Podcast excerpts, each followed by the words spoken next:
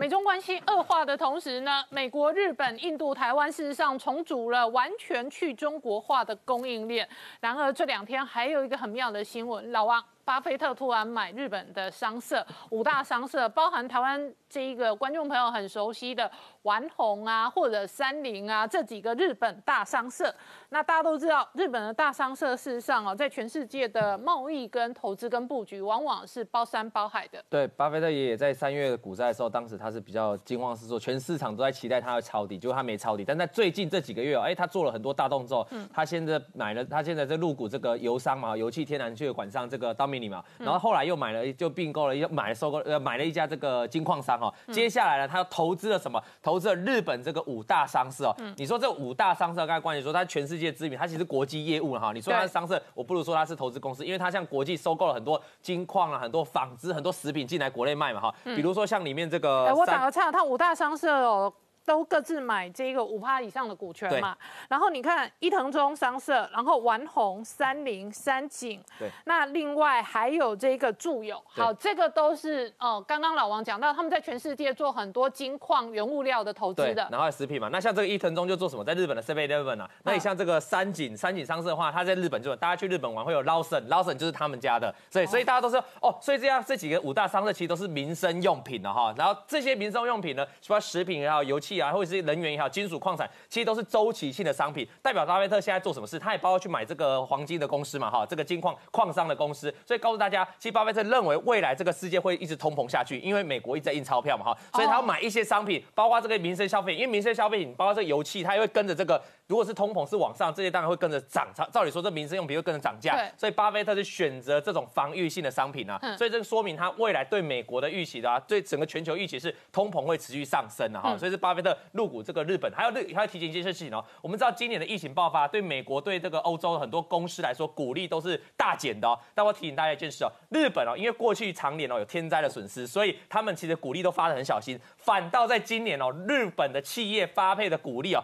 比这个疫情前还高。为什么？呃，因为他们原本就存粮了，日对日本人就比较喜没有日本原本就比较谨慎，他以前有钱的时候他不会发太多，不像欧美有赚钱我就发很多嘛，所以他反而在这种疫情时刻，他反而可以发出正常的股利来，所以这我认为，因为巴菲特本来就向往就是过去倾向这个股利的这个公司嘛，所以巴菲特我认为他也是这个原因来选中日本这个市场。我提醒大家哦，巴菲特在讲这日这日本这五家商社的时候，特别说到什么事？他说他还举例这个可口可乐，举例这个美国运通，告诉大家说我这是投资日本哦，我不知道炒短线哦，嗯，我还可能买到。什么？上限是九点九趴哦。哦，对，所以它现在五趴而已嘛。所以告诉大家，未来我可能会像这个美国运通，像可口可乐，一买就是二三十年哦。所以我还认为这个美日本的市场，我是觉得大家可以注意的哈。毕竟股神巴菲特一买之后，这五大商社股价就大涨，这合理的嘛？因为想说有股神来加持了。大家想一下，股神买了苹果，苹果到现在涨到天上啊，全世界市值第一名呐。所以大家这些商社当中，我有股神来加持，未来也许我的这个股价也好，我的公司也好，可能会有一番天。地了哈，那回过头来看中国的部分，中国有晶片的叶子哦，我觉得这个叶子搞不好会被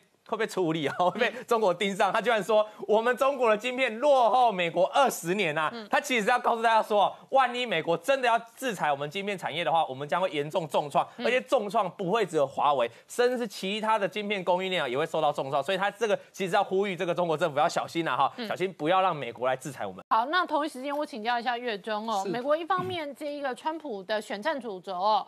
重要的核心议题都是中国，而且一路的战略都是反中。另外一方面，今年因为疫情也造成了产业供应链哦，那几家欢乐几家愁，是没有错哦。我们可以看到，像尤其大家因为疫情的关系，很多都出不敢外出，不敢所以这时候工作啊，甚至上课啊，都要靠电脑。哎，所以哦，沉寂了很久的个人电脑，在今年突然大爆发。那当然，这个全世界的两大龙头戴尔跟惠普真。因此获利哦，哈，尤其你看到这个惠普的总裁接受美国 CNBC 电视台访问的说。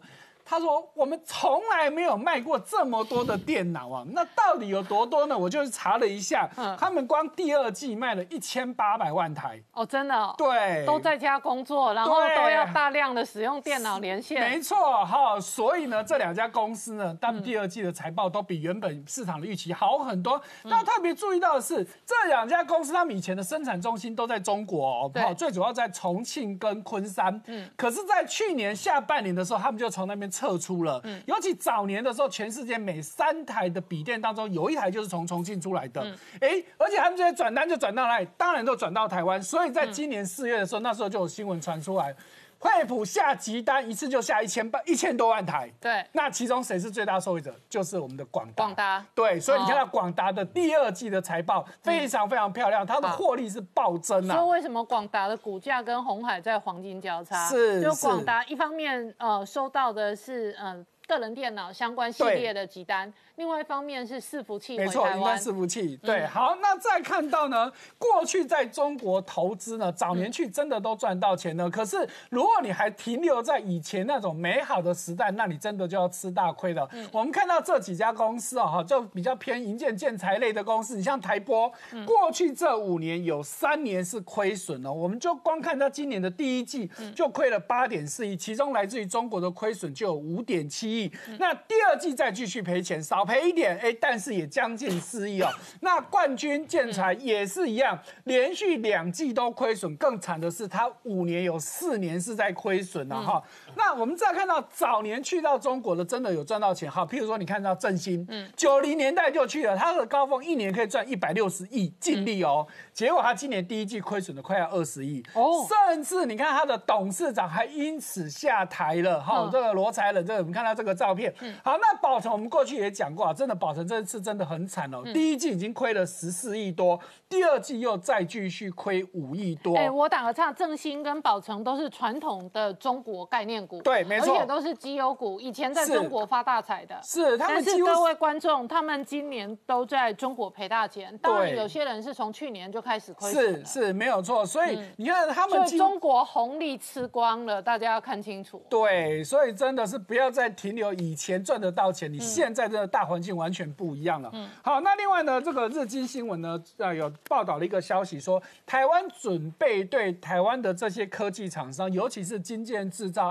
等等厂商，你如果要在中国谈授权的话，在以前是小额的，政府基本上都不管。可是现在没有，所有投资案，尤其牵扯到要所谓的技术移转。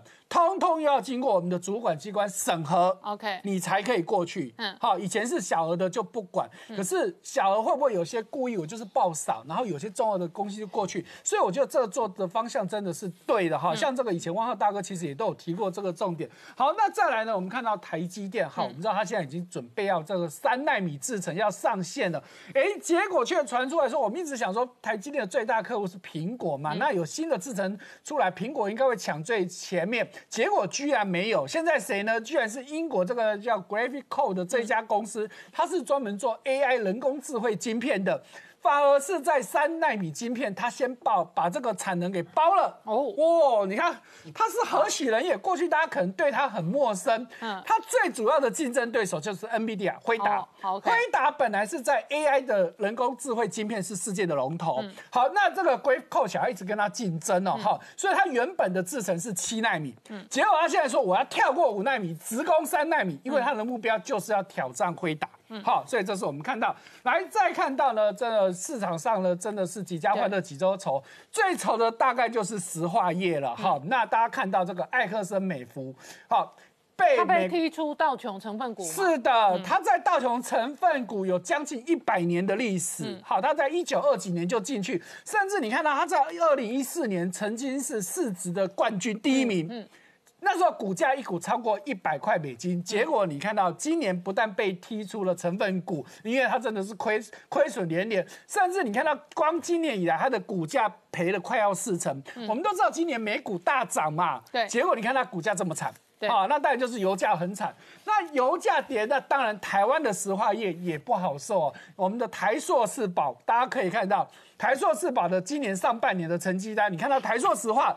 连两季亏损，第一季亏了快一百亿，第二季又亏了八十几亿。嗯，台塑第一季亏了快四亿，第二季扩大亏损到六亿。那台塑化第一季亏四十六亿，哎，第二季还好转正了，有报酬十一亿多，就只有南亚可以连续两季都是赚钱。嗯，好，所以说呢，我们现在看到台塑集团的大家长啊，王文渊就开始很担心的说台。石化业因为这个油价的暴跌，石化业已经够惨了。那现在还有一个 A 法，以前他们靠 X 法真的是赚了很多钱，可是 X 法我们知道到年底就要到期了，那到底会不会继续？不知道。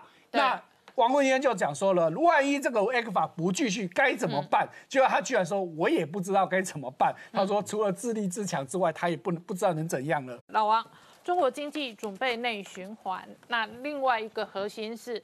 发展晶片业，而且想要跳过第一代、第二代的技术。对，昨天我们看到这个纳斯达克跟费半还有道琼都是重挫了。那当然众说纷纭啊。纳斯达克会大跌，当然是这个 Apple 跟这个那特斯拉啊昨天都是集体大跌的啦，因为分割后嘛。然后这个传出特斯拉有高层要卖股票嘛，啊，这个大家说要割韭菜嘛，所以这个股民信心啊，反正。反正现在涨太多了，大家随便卖。那在费城半导体的部分，很多晶片股大跌，大家就探到为什么？又传出哦，传出有人说中国要力挺本土。其实他这个早就讲很久，他就本来就本土的晶片嘛，中国芯嘛，哈，中国芯，中国自己制造。可他昨天就他，可是他昨天这个重点在于说，他这次要加强的力道，犹如当年哦，在研究原子弹啊，哈。但我不太知道当年研究原子弹是怎样的情况，就 是可能要这个社长他这个来来讲比较清楚哈。对，改天要让吴明姐讲一下。对对对对，因为我不知道原子弹制造原子，因为他不是丢原子弹，他是制造原子弹嘛，我不知道这个力道是怎样。但是传出这个消息哦，这造成很多晶片股重挫，所以我觉得不用太紧张了，因为中这川普啊，川普他本来的策略就是要跟你晶片做对抗嘛，所以你就自己做，他一定要自己做。我重点是在美国不会那么容易被打倒了哈。那么回过头来看。昨我们要讲一张一张个股啊，在最近飙升很多，叫盾嘛哈，盾它这个是干嘛的？它是做这个视讯软体的，视讯会议的哈。那这个当时也被这个美国政府列为禁用嘛，因为他说你这个有中资的背景嘛哈，可能会把资料传到中国的这个网站、中国的伺服器，然后去做分析嘛哈。那这个我要谈一个人物，就是李嘉诚哦。李嘉诚他其实哦，就有他身家，目前身家三投资的身家有三分之一啊，就投资这家公司哈。你可以看到他是跟谁？他是跟元真。好，这原正就是这家的老板啊，哈，就跟他一起合照。所以这间公司大股东是李嘉诚，大金主是李嘉诚。对，大金主是李嘉诚的哈，就是他有投资啊。因为来我看右边啊，右边你可以发现哦，他们我们知道这个新创企业在上市前要经过好几轮的融资嘛，它有天使轮、A 轮、B 轮跟 C 轮。各位看那个 B 轮啊。六百五十万啊，那个是谁？那个就是维港投资啊。那维港投资就是李嘉诚旗下的投资企业嘛。所以等于说李嘉诚呢，他很早以前哦，还不是他 IPO 当时哦，是很早以前针对融资的部分，他就已经投资这家公司啊。所以他显然他这个这个老板元真非常好啊。我们看下一张，这个他李嘉诚目前的身家分布了。其实我们可以知道，今年长和跟长实的股价表现不太好了哈。但是李嘉诚身家为什么还可以可以往上？因为有那个盾啊，大涨了哈。这等于这他总共这个身家大概三百一十六亿嘛，光这个盾的震动了这个。市值啊，就高达一百一十一亿的一百一十亿美元哦，所以是非常大的身家了哈。那说到这个故事的话，我要特别提到一一一家公司啊，我们看到这个老板当然是这个董事长最大持股的是这个董董事长袁征啊哈。那下面这一个比较特别，我把它框起来了，Digital Mobile 这个谁你知道吗？这个的其实是我们台湾的上市公司哦，这个松松汉了，松汉的董座，这个陈贤哲哦，他自己去投资的公司了哈。他早在这家公司是松汉公司的还是不是这董事董事长个人的董事长个人投资的，所以他我们说慧眼独到。那这位董座其实他本来就很低调，你上网查查不到他的资料，可是有很多杂志都有披露他出来都他自己是那个持股啊，这个大概是八点五个 percent 了哈，所以他早就投资这家公司哦。哎，很高哎，除了元征跟红杉资本跟李嘉诚之外，就是他个人。就是他，因为有报纸、有媒体有写，大概是二十亿啦，投资这笔公司目前账上二十亿啦，所以说是美，而且是美元，不是台币哦。亿美元。对，所以是非常多啦。所以这个情况，那顺的大涨后，我们看到这个元真哦，这个这个他主要的老板哦，今年的身家也是跟着暴涨啊，已经来到全球的富豪排行榜第五十几、五大概五十几名的地方在波动了。所以，我们今年看到一个现象啊，就是说华尔街很多人哦，因为股价的大涨，因为它切到所谓这个后疫苗时代的产业概念，不管是 AI 也好，不管是远距也好，其实都大涨的哈。那我们来帮他跟他更新一下最新的这个富豪排行榜，第一名当然是我们贝佐斯嘛。可是也看到马斯克一直在跟上，一直在往前跟哦。马斯克就是非常有戏的一个人啊，之后还有火星的事情了哈。所以你看到那那看到那个比尔盖茨，他已经紧追在比尔盖茨后面了。人家之后这个马斯克现在还有个什么？卫星计划了哈，就要放一大堆卫星。太空计划，它还有人脑计划。对，Starlink 嘛，就是在脑袋做脑神经的投资。对，他在一个节目啊，把三只小猪抓来嘛，他说三只小猪就有植入镜片的位置。所以他这个，所以你投资特斯拉，投资他这个人哦，基本上是在投资一个科技啊，未来的。没有，我觉得这是好莱坞电影剧本。是啊，对。但是马斯克是把好莱坞电影剧本变成真实的 business，而且他要赚钱，他要发财。对，那在后疫情时代，其实美股就涨这种的东西了哈。这个不管你是说本梦比亚，反正它就是有个未来可以让你期待。那我们来看一下这个准今年的这个涨势啊，哈，已经大涨了。今年哦，单单今年呢涨了六百二十趴了哈。那它的营收嘛，因为刚公布营收，它前几天刚公布营收，营收也是跳增了，年营收成长是比去年同期多了三倍，所以它当然就是远距教学的这个一个重要的一个范例了。而且它就变成远距的连线的平台之一。那教学当然是很大的应用，开会啊，各种这个公开活动都可以用。对，好，我们稍后回来。王浩刚刚看到的是，川普在美国内部哦，这一个选战呢还在攻防当中，那已经进入了最后关键白热的这个杀戮战场。可是同一时间呢，在印太的这一个太平洋的军事围堵上面哦，那现在看起来北约已经成型，全方位的作战中国的同时，台湾今天事实上还更新了新版的护照。对，这个所有这些事情都是一连串的同步在发生啊。当然，这里面最大的关键是，川普上任以后，逐渐的，但是明确的把中共定为为美国最大的敌人，定为为美国的国家敌人啊。那这个确实是跟过去四十年美国的政府两党政府啊，普遍的一种。啊，拥抱熊猫跟中国这个友好交往的政策是极大不同的。嗯，那这一个川普的对于中共的定位啊，这样一个战略的转变，导致了美国的啊。一整套的跟中共关系的一个转变，嗯，那这个转变是全方位的围堵啊，所以我们不断的看到美国政府宣布各种各样的政策，这包括政治的、包括经济的、金融的、军事的、科技的、外交的、宣传的和国际组织的，甚至在教育层面的啊，这个我我我们。看到他几乎是眼花缭乱啊，几乎每天有很多新的东西在宣布、在执行。那这个调整是对过去四十年的美国跟中国关系的一个全方位的调整。那这个调整的影响是会非常深远的啊。那这个呃，当然跟拜登现在采取的对中国的政策是有巨大不同的。嗯，这一点我觉得大家看得很清楚了啊。那。第二一点当然是跟台湾的关系，这几年美国确实是跟台湾的关系有一个全面的提升。嗯，那这个提升的幅度和呃这个呃。节奏越来越快啊！那这一方面，我们也看到了这个 A I T 他们在这方面的努力非常的呃这个巨大。那这个这两天呃，我们刚才有提到这个举行各种研讨会啊，谈到这个产业链的调整。那这个产业链的调整，确实是对于美台湾经济的发展，对于美国的这个啊产业安全，都是有非常重大的意义的啊。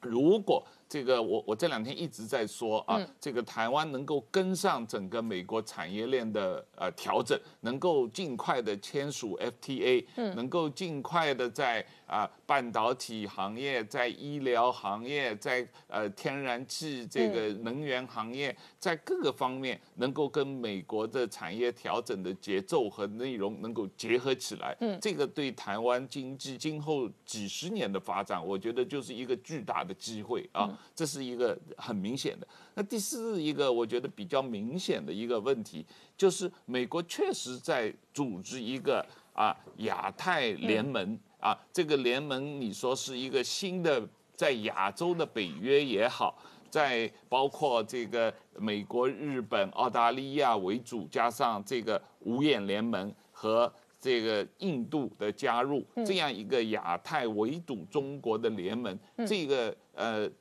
从军事层面、从政治层面、从外交层面越来越明显啊。那同时，他也在全世界在鼓励一个啊反对中共的一个呃一个战略统一战线啊。特别在五级的问题上，还有其他一些这个措施，特别在人权问题上、宗教自由，包括新疆的问题，包括这个香港的问题。这说老实话，新疆的、香港的，特别是香港的，啊，完全是共产党自己找出来的问题。就是本来这个这个欧盟也好，英国也好。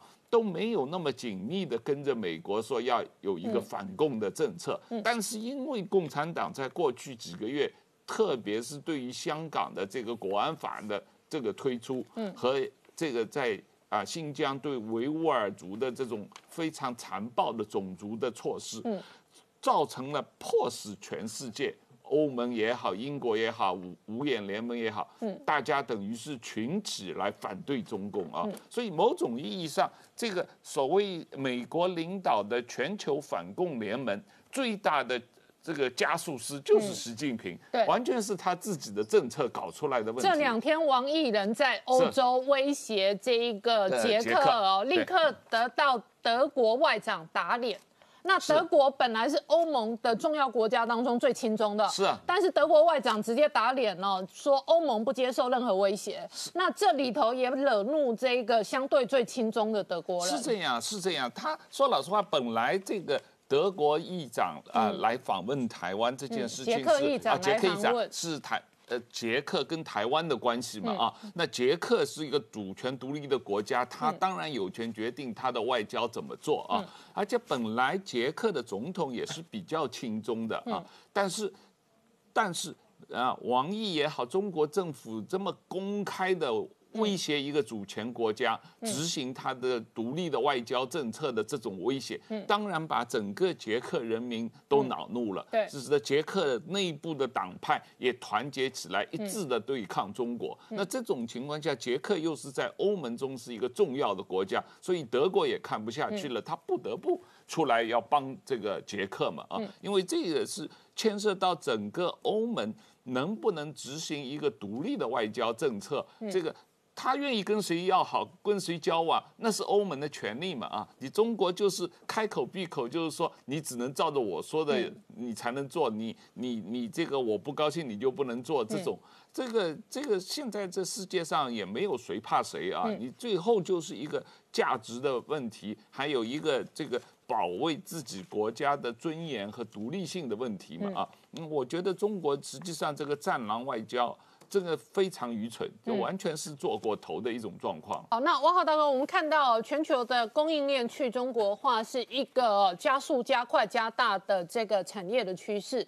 那首先第一个是我刚刚讲到了日本、印度、澳洲这三方的结盟是非常积极的，三方本身的这一个主要的经济条件是充满互补性的。再来，美国也是加速力道的去中国化，然后呢，在东欧的发展也非常鲜明。呃，这两天是捷克的这一个议长来访台。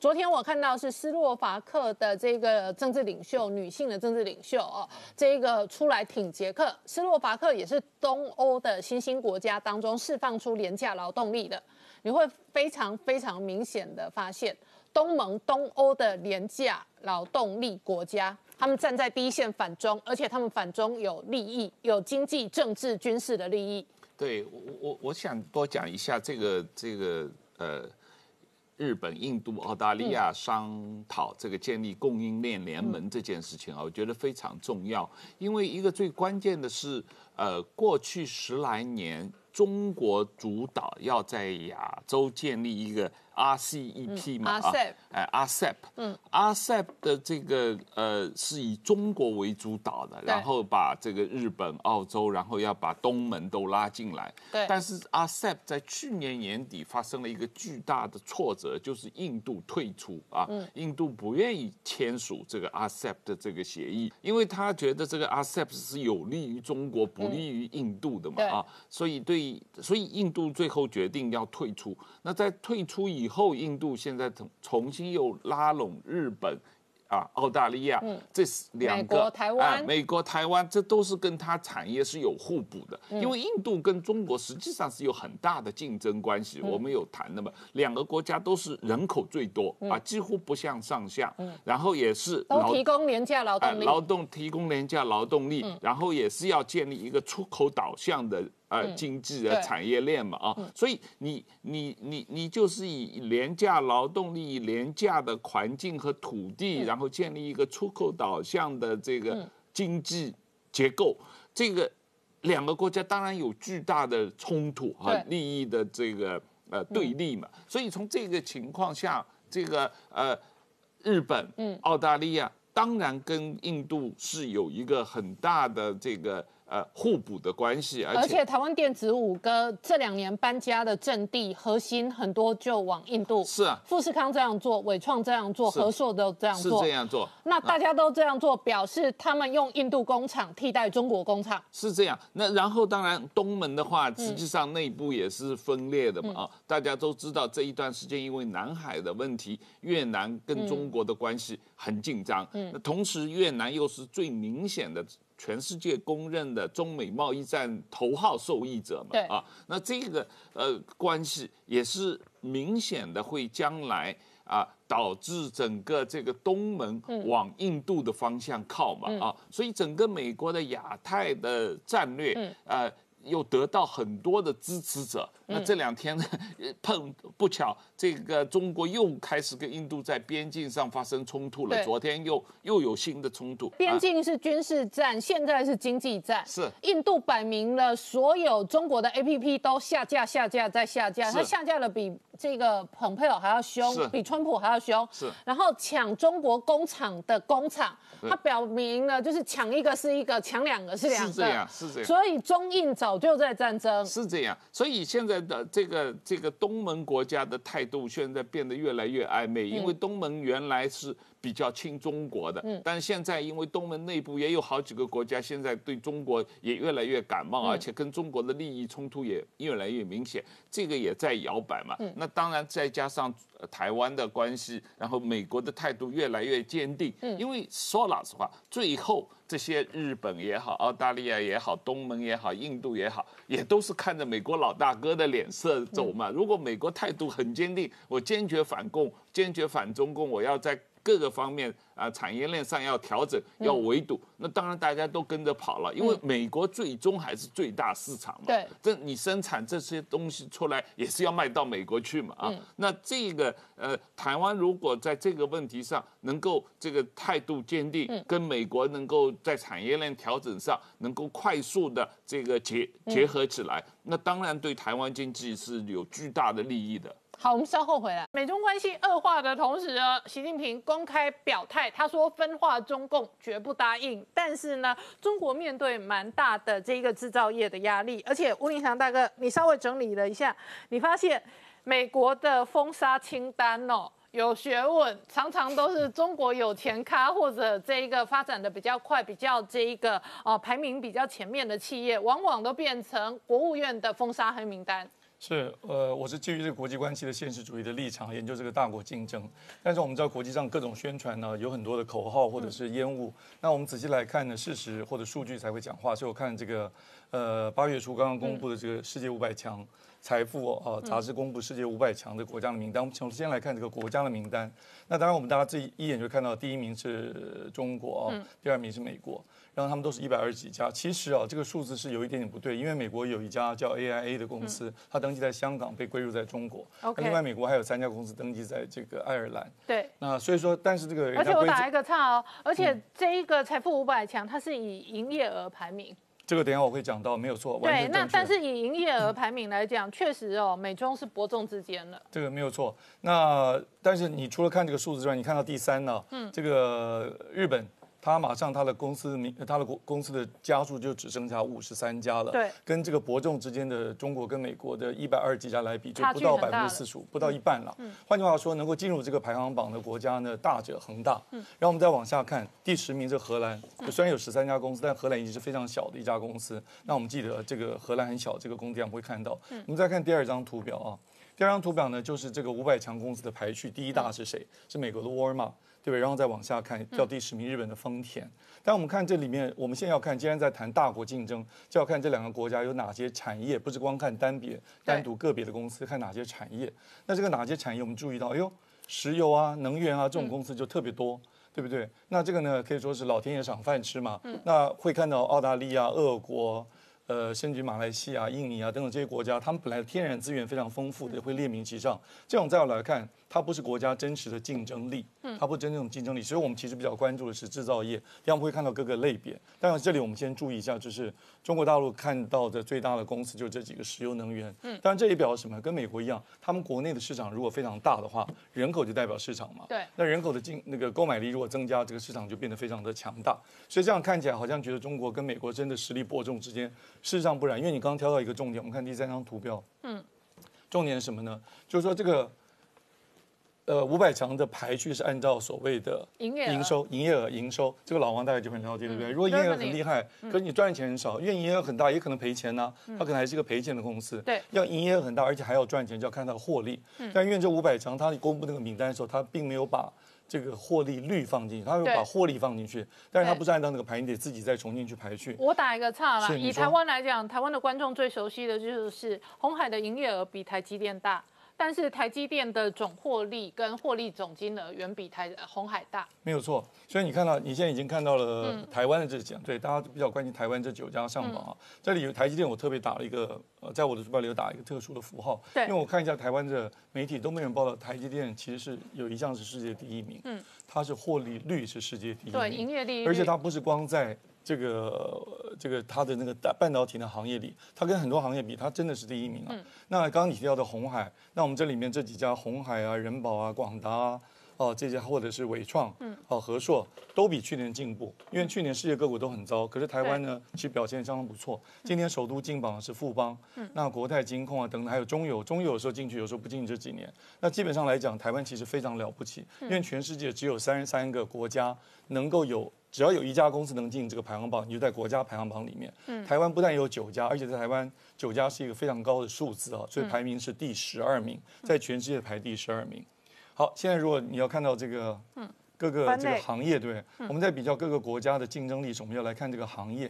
看行业的主要目的呢，就是看看到底这两个国家，当然我关注的是中国跟美国啊。那我们看到过去我们都讲说中国是世界的工厂，它的制造业非常强。可如果我们把它 break down 到各个产业来看的话，那中国大陆可以说是大而不强，它的营业额很大，可是获利不是很高。对，它当然有些获利很高在前面的，但是靠它国内的市场，就是银行，你想象到的。